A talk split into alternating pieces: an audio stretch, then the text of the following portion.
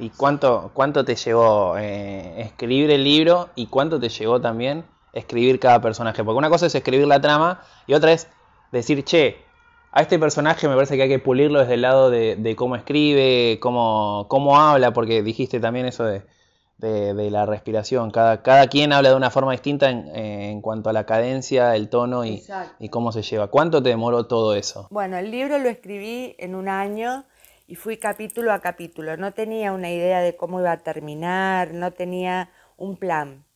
Iba escribiéndolo capítulo a capítulo y estuve un año. Y después estuve cuatro corrigiendo para lograr esa entonación, esa cadencia específica de cada personaje, trabajando el ritmo, la puntuación, todo eso. Y mm, bueno, en esos cuatro años este, el libro eh, adquirió una estructura que al principio no tenía, ¿no? Es como, ahora es como un círculo, empieza y termina, como una serpiente que se muerde la cola, como el uruboros, ¿no? El prólogo tiene que ver con el final. Y bueno, todo eso surgió después a partir de un trabajo de corrección que la verdad que fue, fue se disfruta, pero es, una, es un maridaje entre angustia y, placer, ¿no? Porque hay que deconstruirse, uno se enamora de lo que escribe, le gusta así, pero se da cuenta que necesita eh, cambiar y entonces, bueno, eso duele, eso duele. Hablando de justo esto de, de doler, el de saber que hay que cambiar. Eh, hoy me levanté escuchando mucho rock, mucho rock. Eh, aunque no parezca por mi pinta, me gustan los redonditos de ricota.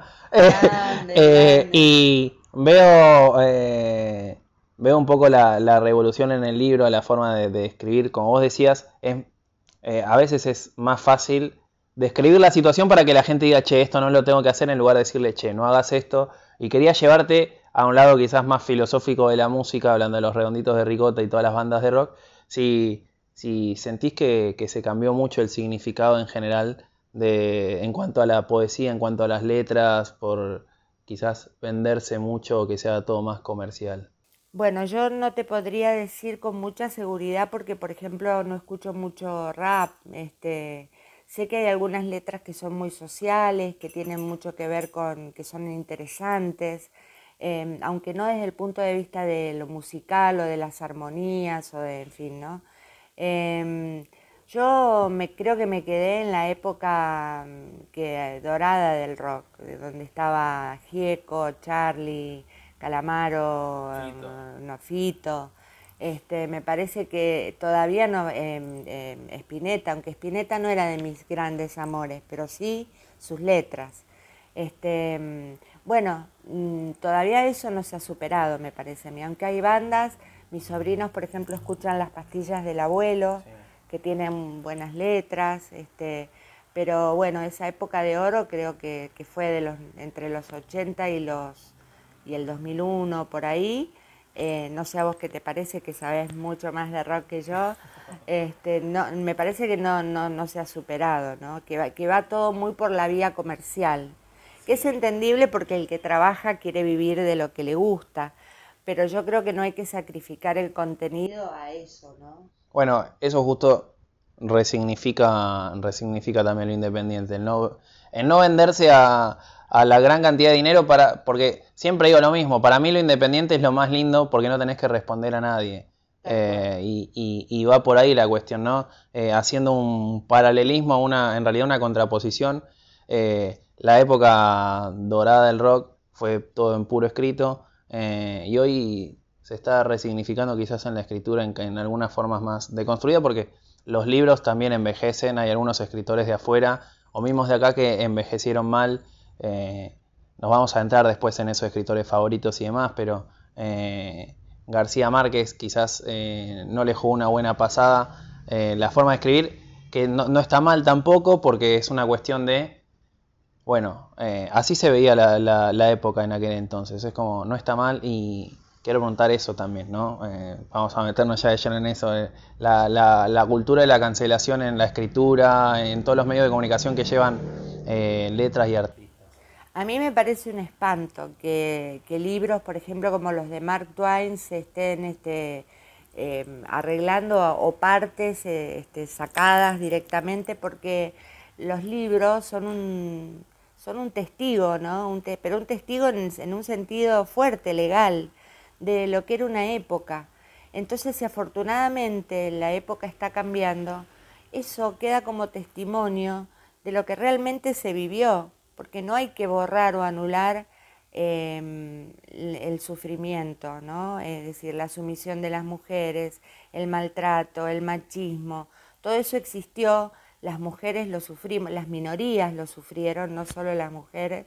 Y, y, bueno, esos libros están como testimonio de eso y además son excelentes libros, que no veo por qué hay que sacarlos del mercado o hay que mutilarlos, ¿no? Están ahí para mostrar lo que se sufrió y uno mejora y crece, creo, entre otras cosas, a partir de lo que duele. Entonces no veo por qué este, hay que sacar eso, ¿no? Yo estoy en total desacuerdo con, esa cultura de la cancelación. Y de hecho también con, sacar lo políticamente incorrecto de los libros. ¿no? De hecho, este libro es, es políticamente incorrecto. Son dos hombres muy machistas, este, narcos. Bueno, pero este, se puede tomar, yo no digo que es un libro de denuncia, pero sí digo que es un libro que muestra cosas que están pasando ahora, ¿no? Y, que está bien y, que está bien que se escriba y que se tienen que visibilizar no y como bueno mis compañeras escritoras este, en general están hablando de libros donde las protagonistas son mujeres yo dije bueno por qué no en la misma sintonía de defender de alguna manera la posición de la mujer por qué no mostrar ese mundo de violencia de poder este, si bien este es un pueblo en la dormida donde las cosas pasan en otro ritmo, ¿por qué no mostrar lo que, lo que es el conjunto de la humanidad, o sea, lo que está pasando, ¿no? Sí, eh, hablaste de, lo políticamente incorrecto y también se me vino a la cabeza eh, un gran escritor como es Eduardo Sacheri en general, que tiene un estilo eh, muy particular como el tuyo, tiene muchas coincidencias en ese sentido, sin entrar mucho en, en polémica y debate.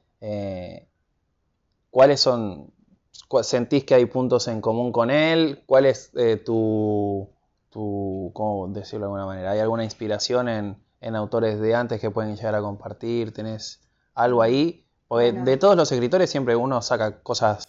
Totalmente, totalmente. Yo a Sacheri lo he leído y me encanta, pero no diría que es una de mis este, influencias. Si yo te tuviera que hablar de influencias, tendría que mencionar a Di Benedetto, por ejemplo, que lo leí mucho, sus cuentos y después sus novelas, que son difíciles, bueno, porque es coterráneo, es, mendocino, le gusta el vino, le gustaba igual que a mí, este, no podía dejar de leerlo. Y, después algunas cuestiones como la entonación, el trabajo con la sintaxis, todo eso creo que viene de Cortázar. Em, Borges es un escritor que me gusta mucho, la imaginación de Silvino Campo los cuentos de Liliana Hecker, ¿no? Esas son lecturas primeras que hice en mis 18, 20 años y creo que te marcan de ahí en adelante. Y después me gusta leer mucho lo que está saliendo, los libros nuevos, los chicos nuevos, saber qué se está haciendo. Este, bueno, y escritoras mujeres que me encantan, Cabezón Cámara, Selva Almada, em, Dolores Reyes, bueno, ellas, este, las tres, eh, sobre todo mm, Gabriela le, tiene mucho que ver con el medio ambiente y con una especie de, no sé, utopía de que este mundo realmente si quisiéramos podría ser mejor. Este, la trilogía de varones de Selva Almada y sus cuentos que son una maravilla.